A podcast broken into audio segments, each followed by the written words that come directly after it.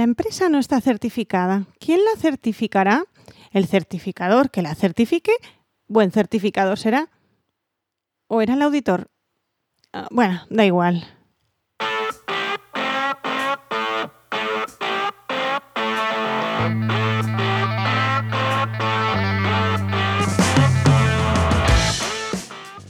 Bienvenidas y bienvenidos a RSC, Rescate Sostenible Corporativo.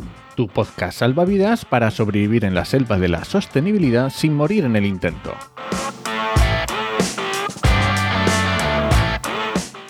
Somos Paula Baldó, transformadora sostenible que puedes encontrar en enviral.es y Enoc Martínez, estratega de la comunicación que puedes encontrar en oicosmsp.com. Hola, hola Paula. Muy buenas. ¿Qué tal? Siempre digo cansada, tengo que buscar otro adjetivo. Y además hoy es miércoles, bien, así que... bien. Sí, hoy es miércoles, pero bueno, sobreviviendo, sobreviviendo. Vale, vale. Bueno, hoy tenemos un programa un poquito diferente y previsiblemente un poquito más largo. Mm, No sé por qué me da. Bueno, no sé, a lo mejor no. Bueno, yo qué sé. Porque hoy vamos a hablar sobre certificación, validación y verificación, que ya veníamos amenazando. Discutiendo y amenazando con ellos. sí. Efectivamente. Y hoy toca. Y además hoy tenemos a invitada especial. Hoy tenemos con nosotros a Verónica Sanz, que es ambientóloga y responsable de sostenibilidad y ASG en la división de certificación en OCA Global. Muy buenas, Verónica.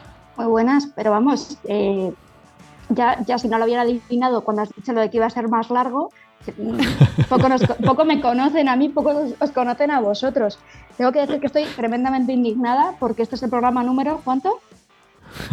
El Este es 20. el 20. Es un número bonito, además, el 20. Programa número 20 y yo todavía no, apare- no había aparecido. Eh, No, no, no es cierto, no es cierto. En- al principio del todo, yo ya dije que Hmm. os había visto en Konama a ti y a, y a Paula hablando y había dicho, esto hay que ponerlo en un podcast. O sea que a lo mejor no presente con tu voz, pero ya habías estado. Y tienes el honor de ser la primera invitada. Hombre, ¿qué menos? También te digo.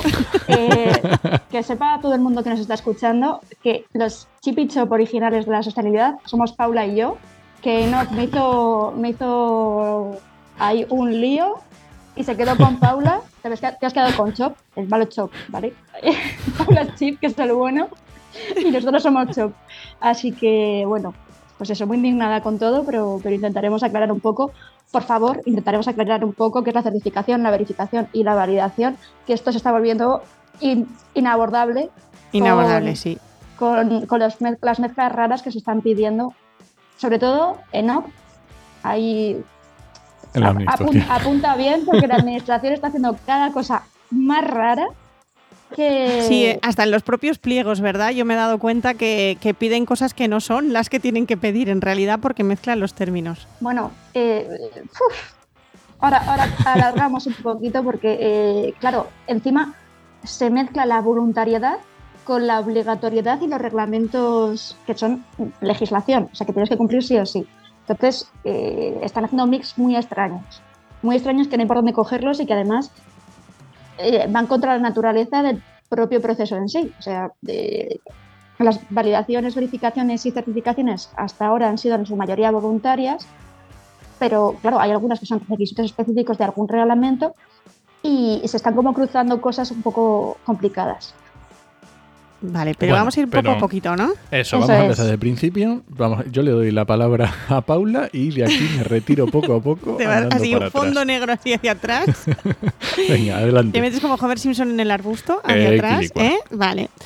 Vamos a empezar por certificación, yo creo. Que de hecho yo creo que es por algo por lo que pasan tarde o temprano la mayor parte de las organizaciones que quieren ponerse un poco serias en temas de sostenibilidad.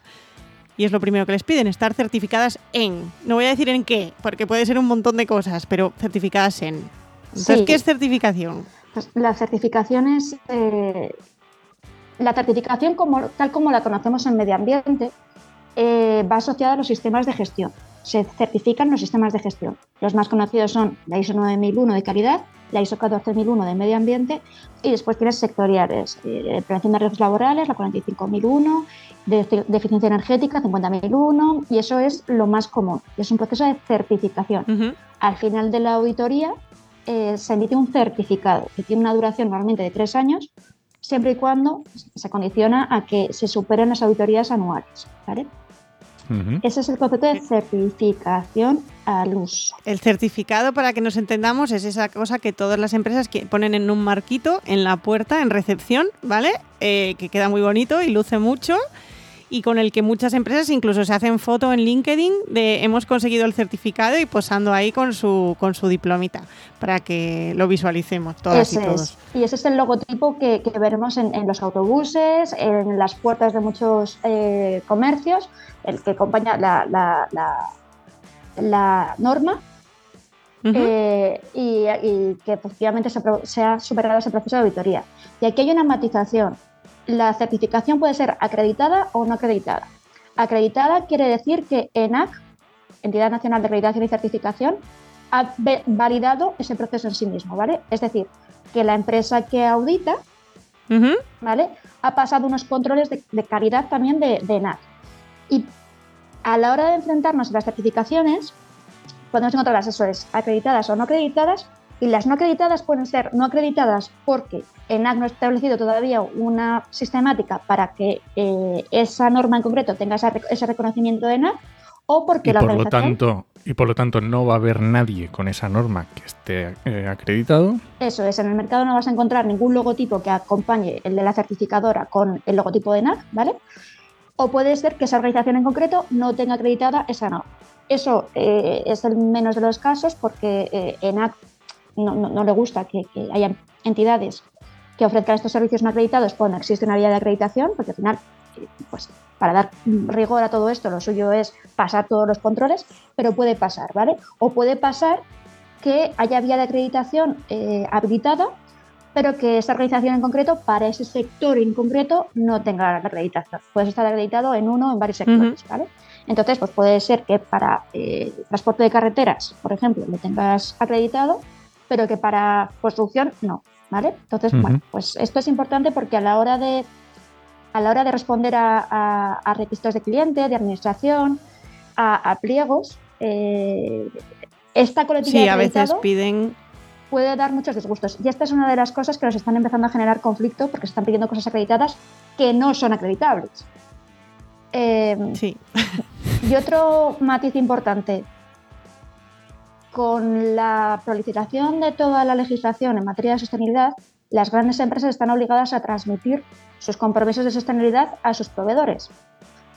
Es decir, que por requisito legal las, pymes no están obligadas a, tener estas normativas, ¿vale? O, a ellos específicamente no se les exige que tengan este tipo de, de, certificados, pero es muy probable que la empresa para la que trabajen les diga, certifícame tu compromiso con el medio ambiente y la forma fácil de contestar, es decir, yo tengo certificado mi sistema de gestión ambiental de ISO 14000, toma el certificado y aquí se acaba la, discusión y, no hay más preguntas. Cuando no lo tienes, tienes que redactar, que esto es súper importante, empresas, todo tipo de empresa, todo lo que hagáis, tenedlo documentado porque os puede salvar de disgustos eh, recordamos que la sostenibilidad es ambiental, social y de buen gobierno y las pymes tenéis mucho complejo de pyme. Como hay mucha pyme escuchando, las pymes hacéis las cosas muy bien y, mucho mejor que muchas grandes. Lo que pasa es que tenéis el complejo de pyme y os pensáis que no hacéis nada. Sois mucho más, eh, tenéis una gestión de gobernanza mucho más cercana. Mucho mejor, sí, más cercana. Los aspectos sociales son mucho más arraigados porque al final eh, hay, relaciones sociales, vínculos sociales entre la misma empresa y los aspectos ambientales cumplís con la legislación. O sea, ya, ya con cumplir con la legislación. Que ya es un punto, ¿eh? Ya es un punto en sí mismo. Y, seguro que hacéis más cosas porque seguro que entre esos empleados que tenéis, tenéis alguno especialmente pejiguero con estas cosas, que os ha obligado a hacer alguna cosita más, ¿vale? Entonces, Seguro, yo, yo, recuerdo, recuerdo un cliente que tuve hace años con un, precisamente con un sistema de calidad que estaba convencido que el sistema del control de satisfacción de clientes no lo estaba haciendo bien, ¿no? Y que, y que no lo tal. No he visto un sistema de control de satisfacción del cliente tan bueno como el que tenía aquel hombre, que es un mini negocio, que eran solo dos personas, que mm, vendía productos fitosanitarios y cosas así. Tenía una libreta en la que tenía todo, absolutamente todo apuntado, el nombre del cliente, lo que le había pedido, todas las quejas que había tenido, todas las incidencias, eh, o sea, todo, con lo que había estado contento, eh, cuando le habían mandado un email de gracias por no sé qué o un mensaje, todo, lo tenía todo controladísimo y podías decirle tal cliente que tal, y te lo sabía decir.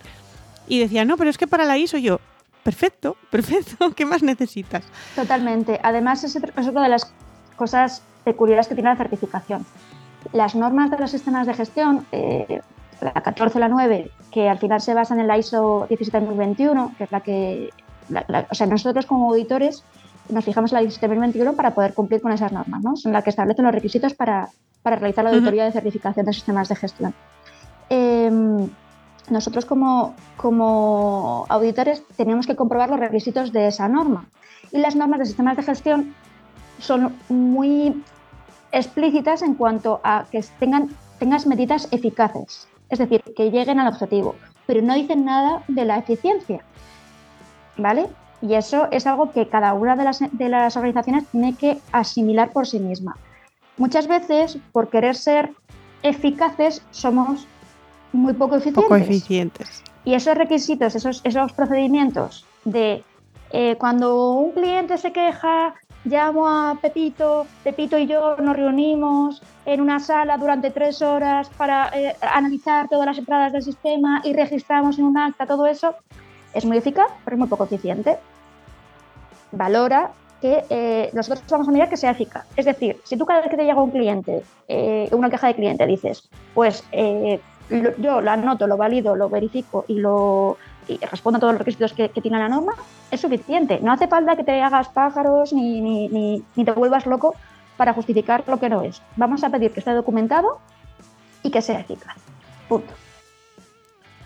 Vale, tenemos más o menos clara la certificación y ahora temón, validación. Temón, temón. Temón, validación. La validación es, es, va junto con la verificación y, esto sí que lo quiero, o sea, esto es percepción, entre comillas, percepción personal, que no se pueden separar la validación y la verificación. La norma es de validación y verificación, eh, pero se pueden dar por separado, ¿vale? La validación es la comprobación previa a la ejecución del proyecto de eh, requisitos ambientales. Se basa en la norma ISO 17029 de requisitos generales de validación y verificación, ¿vale? Y específicamente las de medio ambiente tienen una norma concreta que es la 14065, ¿vale? De requisitos de validación y verificación de requisitos ambientales. Em, esto, o lo habréis oído, la validación y la verificación, la verificación sobre todo viene del, reglamento EMAS. Eh, no, no tiras, o sea, no, no, cuando verificas algo, no lo lanzas contra una norma, contra un sistema de gestión con unos requisitos específicos, sino que lo, lanzas contra toda la evidencia científica, ¿vale? Entonces, ¿para qué se está pidiendo la validación ahora? Por ejemplo, para los DNSH, los Do Not Significant Harm de los proyectos europeos. Es obligatorio para muchas subvenciones tener eh, una autodeclaración validada previa a la ejecución del proyecto en la que se compruebe que efectivamente ese proyecto no va a perjudicar mm, los objetivos ambientales de la Unión Europea. ¿vale? Y esto es súper importante Cosas que nos están pasando, por ejemplo, en la validación. Administración está pidiendo DNSHs eh, especiales, raros, en los que eh, quieren meter reglamentos, o sea, que, la parte en la que tienes que verificar un reglamento pase por DNSH. Se nos, está, se nos ha dado el caso, que sí que antes estábamos comentando con el no, fuera de, la grabación, sí. De, micro, eh, que se está pidiendo validar los em, informes de generación de residuos por DNSH. Entonces, el DNSH específicamente cubre seis objetivos. Yo te, lo puedo meter dentro de DNSH en, el capítulo de residuos, pero vas a cumplir uno de seis. Los otros cinco no están justificados. Esa memoria no es válida para DNSH.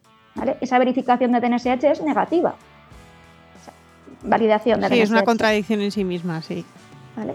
Entonces, tenemos validación previa a la ejecución de proyecto y verificación posterior a la, ejecución de proyecto, ¿vale? ¿Y por qué digo que para mí son inseparables? Porque son dos partes de un, mismo todo. Tú eh, validas estrategias, planes o, proyectos.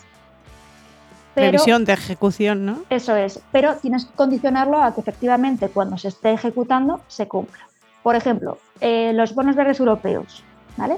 Eh, financiación específicamente destinada a proyectos de medio ambiente, con una legislación basada en, el, esquema, de, ICMA de, de, la International Capital Market Association, ¿vale? Em, entonces, para dar garantía a tus, a tus eh, financiadores, montas el proyecto, piensas en lo que vas a hacer y piensas qué garantías ambientales vas a, va a tener ese proyecto, ¿vale? Y tus financiadores condicionan darte financiación a que eso efectivamente sea de verdad. ¿vale?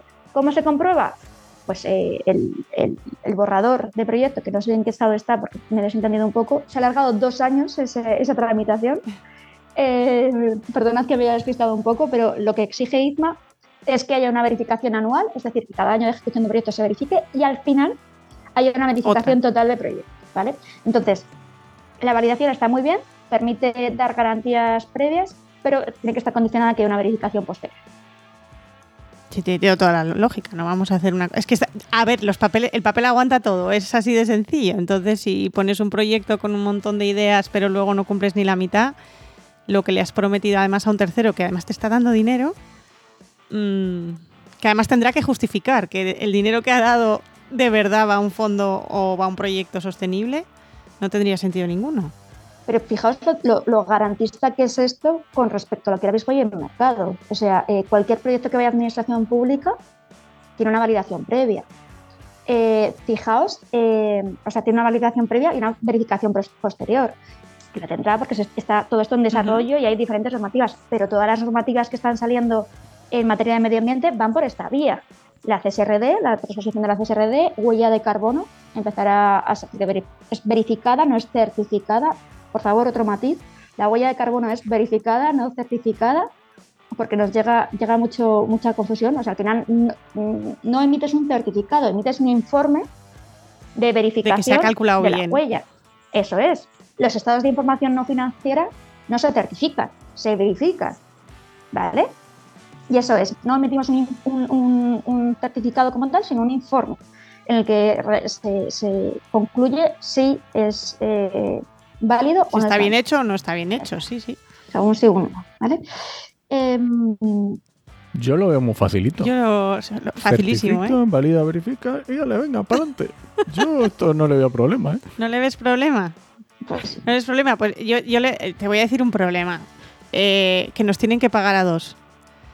Sí, eso es importante también. Eso es un tema. Nos tienen que pagar a dos. Nos tienen que pagar al consultor y al auditor. Y ahí ya la liamos. Ahí es el principal problema. Por requisito de NAC. O sea, el consultor no puede verificar y el verificador no puede consultar. De hecho, hace unos años hubo una, movida muy, muy gorda con las Big Four, porque en España no tanto, pero fuera de España era súper habitual que cualquiera de esas grandes consultoras barra auditoras, eh, en, sobre todo en Inglaterra, auditaban y verificaban. Y de repente les llegaron y les metieron hachazo en plan de o, decidid, decidid lo que queréis hacer, o auditáis o verificáis, pero las dos cosas mm, no se puede hacer. Bueno, ¿Cómo que no se puede hacer? A mí esto de poner, pones en un papelico, firmas tres veces y ya está. Ya y ya está. Pero, a ver, Enoch, tú no puedes corregir bueno, no se debe examen. tú no puedes poner las preguntas y corregir el examen, ¿no? O sea, sería un poco... Hombre, me gustaría, pero no... Ya, pues... pues... En tu examen de inglés del otro día, ¿verdad? Te hubiese encantado. No me han dejado, ¿no? Pero sí, no, es, no, es, no es acorde. Y de hecho, mm, yo cuando trabajaba en otra consultora era problemático a veces porque incluso las auditorías internas que se hacen con los sistemas de gestión no debería hacerlos el mismo consultor que ha hecho la implantación. Pero muchas ocasiones acababa haciendo porque o no tienes compañeros o compañeras que lo puedan hacer, o no saben lo que tienen que auditar, o no hay nadie que lo audite, y entonces mmm, acababas haciendo como, venga, yo te hago la auditoría, tú me la firmas, que lo siento, pero es así, como se hacen muchas consultoras, es la realidad.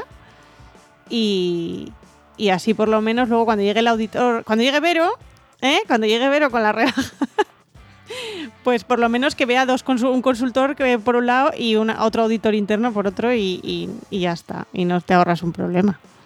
Sí, otro de los principales problemas que, que tenemos ahora es que de repente ha habido una carga legislativa brutal. Eh, todas las empresas tienen unos requisitos en materia ASG eh, que cumplir. No tienen tiempo, no tienen equipos, no tienen capacidad de, contestar en los plazos establecidos, porque además los plazos han sido muy cortos, y necesitan de consultores. La cuestión es que claro, externalizar todo esto implica que vas a tener que pasar muchas horas con el consultor. O sea, no solo que vas a tener que pagar muchas horas de mm. consultor, sino que tú vas a tener que explicar todo tu know-how eh, a, una persona externa. Entonces, em, pues eso requiere de, de, transparencia. De tiempo, transparencia. Y, de, que tú pagues, eh, que haya un profesional cualificado para tu sector, que conozca tu sector, que sepa cómo mejorar tu sector, que sepa qué indicadores, qué legislación le aplica a tu sector, o sea, un grado de especialidad y, de, concreción para ti que, se tiene que remunerar. Por eso es tan importante esa herramienta. Ahí me da la risa lo del se tiene que remunerar. Como consultora ahí... venga, vale, vamos, vamos a entrar ya en, el tema consultoría, auditor y sueldos. Venga, vale, venga, dale. Consultoría, auditor y sueldos. Mm, yo, yo quiero llorar ahí. a ver, claro, en, el caso, en el caso de, primero, no puede haber verificación en la mayoría de los casos sin un consultor, ¿vale? O sea, eso es así. Eh, las empresas no pueden decir que, que esto real o sea, cosas reales que pasan. Nos han denunciado porque no tenemos el estado de información no financiera registrado. ¿Qué hacemos? Hacer el, estado de información no financiera. Y registrarlo. Y registrarlo. O sea, nosotros te lo podemos verificar una vez que está hecho, pero tienes que hacerlo, ¿vale? Si no puedes hacerlo, busca un consultor. Y ahí Paula llora porque es a lo que cada uno quiera pedir y lo que cada uno quiera pagar. Eh, estábamos hmm. comentando también fuera de micro que yo he estado consultando hoy unos precios específicos de una consultora y creo que eh, ni lo que ganamos como yo también he sido consultora, ni lo que ganaba yo en un mes eh, para un proyecto, una cosa. sí. Sí. Pero claro, es que el, a ver, el, debate es, sencillo. hay que ser proporcional. O sea, estás pidiendo, como has dicho muy bien, que el consultor sea tenga una especialización, un conocimiento y tal que la empresa no tiene va a tener muchas horas de trabajo, pero mm, de repente la empresa se encuentra con que eh, no quiere pagar más de lo que paga al, del taller. De hecho, es que yo conozco mecánicos de taller que cobran por hora mm, más de lo que puede que cobre yo. ¿No? Entonces, mm, ahí está el tema. Claro, y a ese respecto, los certificadores siempre hemos tenido la fama de, ganar más. Em, sí que es cierto que los precios se han abaratado muchísimo porque han salido muchísimas certificadores y al final eh, la competencia también te obliga a bajar, a bajar precios. Em, pero sí que es cierto que esto es, una queja recurrente de los consultores, es que cuando tú pides, o sea, cuando, cuando yo pido, eh, cuando llevas un presupuesto de, verificación o de certificación, que a lo mejor es lo más tradicional, em, claro, es el examen, o sea, tú pagas por tener ese título. Eh, Paula es la escuela de idiomas y yo soy Cambridge, ¿sabes? Entonces, no es lo mismo pagar a Cambridge que pagar a, la escuela de idiomas. Exacto. Eh, aunque, aunque a Cambridge solo vayas un par de horas. Y, pero lo, que quieres es el logotipo de Cambridge, ¿no? Eh, Claro, pues ahí eso, está, ahí está. Entonces la empresa lo ve así y esto es el, el no, el no acabar. O sea, lo vamos a tener así. Y que conste que eso es bastante así en España, ¿eh? Quiero decir, los consultores fuera de España, eh, los sueldos son otros radicalmente diferentes. O sea, es la mentalidad nacional la que, la que frena esto. Y, os voy a poner un ejemplo con números, ¿vale? Os voy a poner un ejemplo con números. Tuve una reunión que para un proyecto que aquí en España raramente puedes pedir más de 2.000 euros, porque si pides más de 2.000 euros te dicen que nanay. En Francia, ese mismo proyecto de 10.000 euros no baja. Pero es volvemos a lo mismo, Paula. O sea, al final, es así. el medio ambiente hasta ahora ha sido una cosa de fin de semana prácticamente, de voluntarios. Y chicos, nos conocemos de hace siglos, hemos sido los tres voluntarios. O sea, y hemos estado echando tiempo y, y, dando gracias porque trabajamos hasta lo nuestro, que, que era el medio ambiente, y, prácticamente que encantados. ¿Qué pasa? Que ahora que la sostenibilidad es un riesgo financiero, el ambientólogo, y esta mm. palabra hay que decirla mucho también y con, mucho, con, mucha rimbombancia, el ambientólogo es vital. Es vital para, conseguir financiación, para reducir riesgos, eh, para llegar a otros mercados.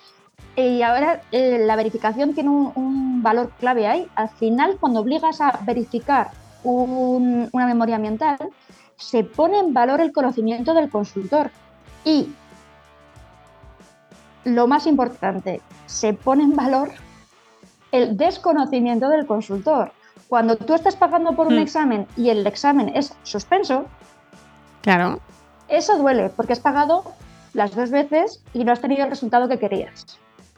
Y entonces a lo mejor Entonces, tienes lo que mejor, buscarte otro consultor o, o buscar consultor, que yo me he encontrado con proyectos en delante, encima de la mesa, que han sido porque la empresa lo ha intentado por sí misma varias veces, ha suspendido y entonces han decidido que a lo mejor era mejor idea buscar a alguien de fuera que supiese del tema y, y hacerlo, ¿no? Que, ta- que también pasa, no solo es... O sea, evidentemente, como en todas las profesiones, hay buenos consultores y malos consultores, eso es así.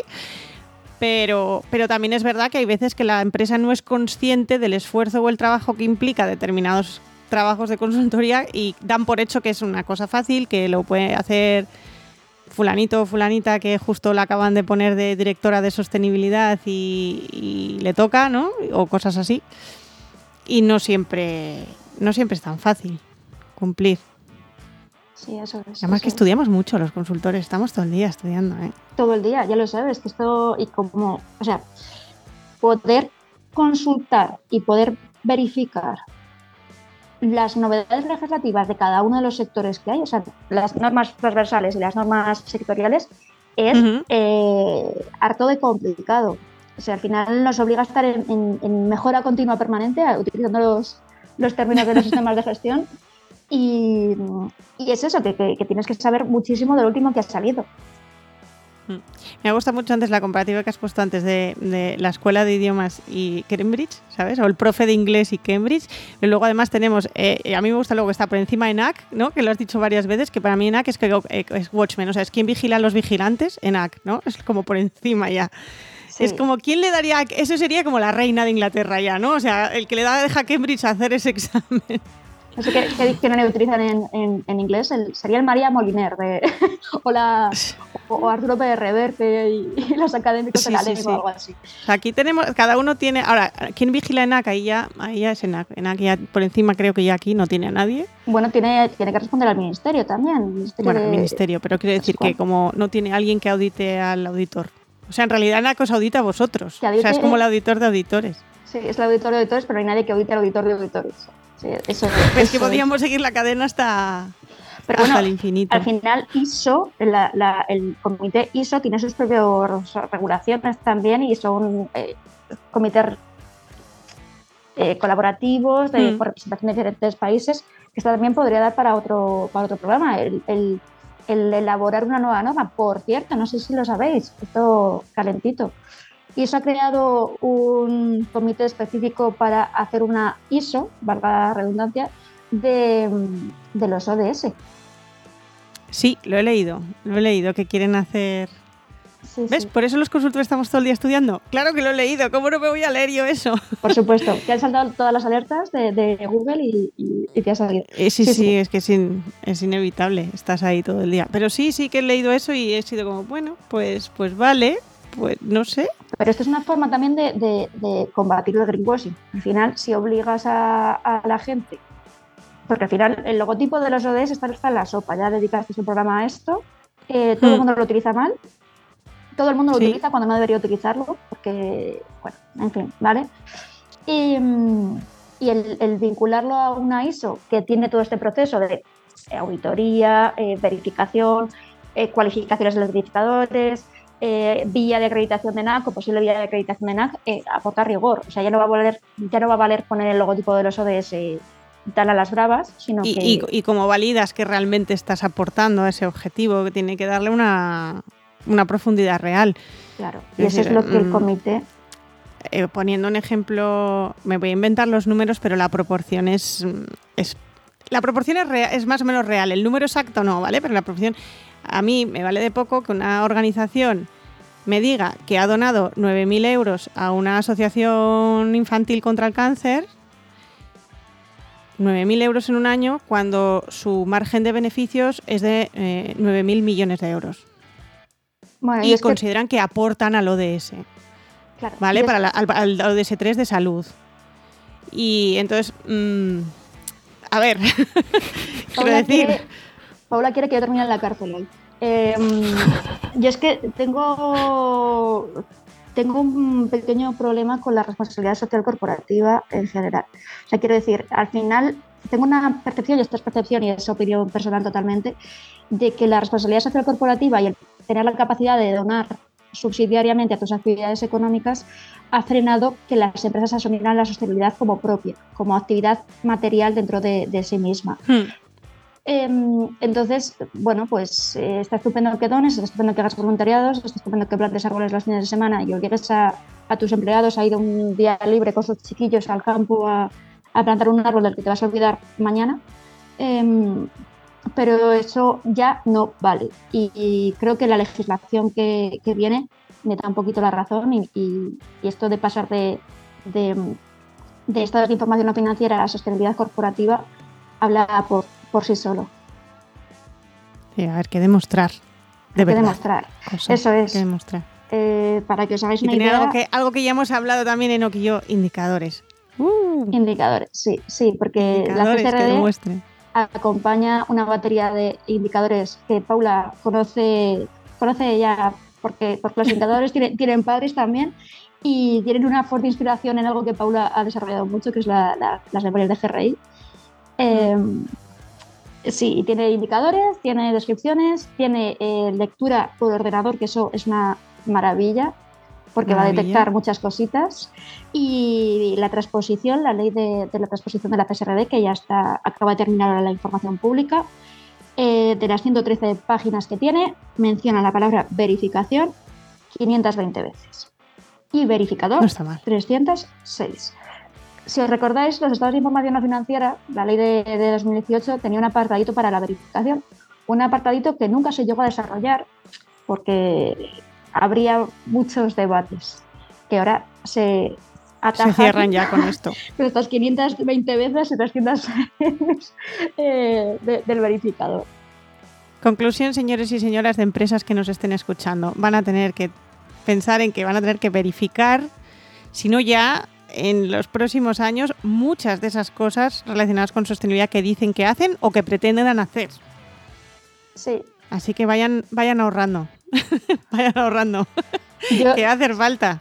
Yo les invitaría vayan, no, no ahorrando, vayan reservando un presupuesto, una partida presupuestaria dentro del volumen de negocio y la estrategia de negocio adecuada a esas inversiones que van a tener que hacer. Vamos, vamos a ver, ahorren. Primero, eh, para ser sostenibles, porque esto va a ser otra de, las claves, ya no vale con decirlo, ahora hay que hacerlo. Entonces, eh, poquito a poco va a haber que ir haciendo cambios, sin prisa pero sin pausa, y elaborando estrategias de sostenibilidad. Importante, las estrategias de sostenibilidad se pueden validar previamente. O sea, si quieres ser más garantista con, tu estrategia eh, o con tu plan de, adaptación al cambio climático, por ejemplo, que esto parece una bobería, pero en cuatro o cinco años eh, las temperaturas van a ser más altas, los regímenes hídricos van a cambiar y las empresas deberán plantearse hoy, a día de hoy, cómo les puede afectar ese aumento de temperatura, ese aumento de precios de la energía, esa esas instalaciones que tienen en, en Almería y que, bueno, pues igual en cinco años no, no es viable tener trabajadores a pleno sol de día trabajando o, ahí. o esas, esas plantas de producción que toman agua subterránea en el proceso. Por ejemplo, esos planes... Que hay varias. Ese tipo de, cuestiones hay, es vital, vital para la seguridad de las empresas que las empiecen a plantear ya, que establezcan un plan de transición y recordad que ese plan puede ser eh, validado previamente para dar esas garantías adicionales de, que una persona con conocimientos eh, diga que efectivamente son coherentes y que, que, es posible que cumplan con esos resultados. También aquí jugamos con, con los niveles de aseguramiento. Eh, depende de la consistencia que tenga esa memoria, se, se valida con más criterio o con menos y así aparece en el informe, ¿vale? Eso es así, puede ir entre limitado y razonable. Razonable es lo más alto, limitado es más reducido, ¿vale? Y eso va, va acompaña, es eso, que este proceso, insisto, es muy garantista. Pues nada, que me llamen a mí para hacer y a ti para verificar, ya está.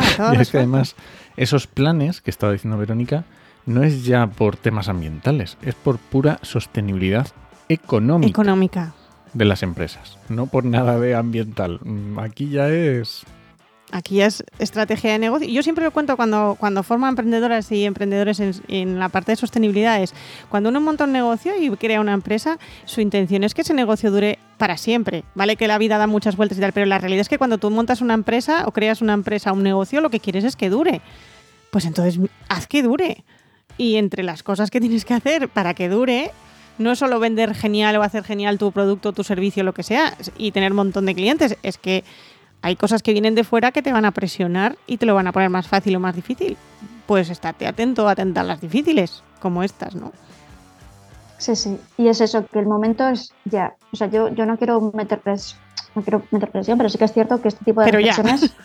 Sí, o sea, empieza ya. Empieza, no, no pretendas ser sostenible ya de primeras. Es que lo de ser sostenible hay que cogerlo con muchas pinzas, pero eh, ve, ve incorporando procesos que reduzcan tus impactos ambientales, sociales y de buen gobierno, impactos negativos. Y eso te va a venir muy bien para cualquier cosa. Ya está. Vale, y para lo que, pensando ya en ir cerrando el programa, un último mensaje a lo mejor de cosas que van a venir en el futuro, como estabas diciendo este de la ISO de los ODS, o ciertas cositas para el, ir que eh, aviso a navegantes, alguna cosa que quieras.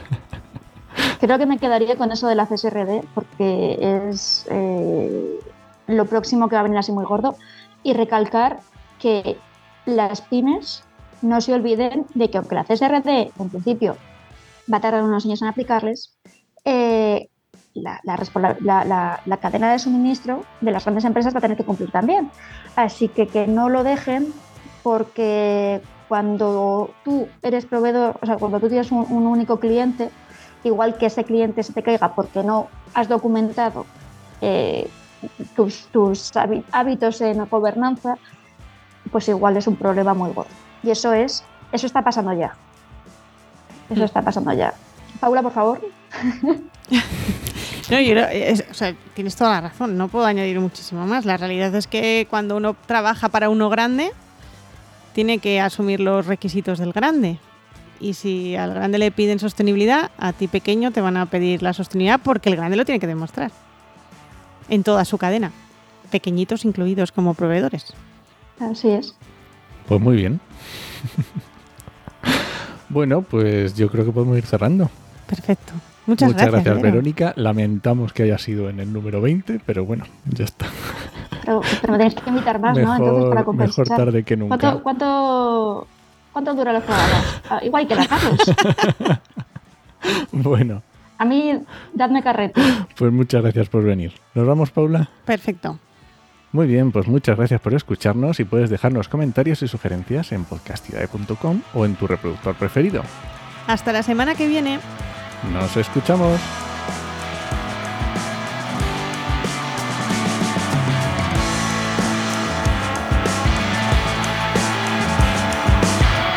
En este podcast han participado tres ambientólogos y es posible que haya trazas o sesgos en favor de la titulación.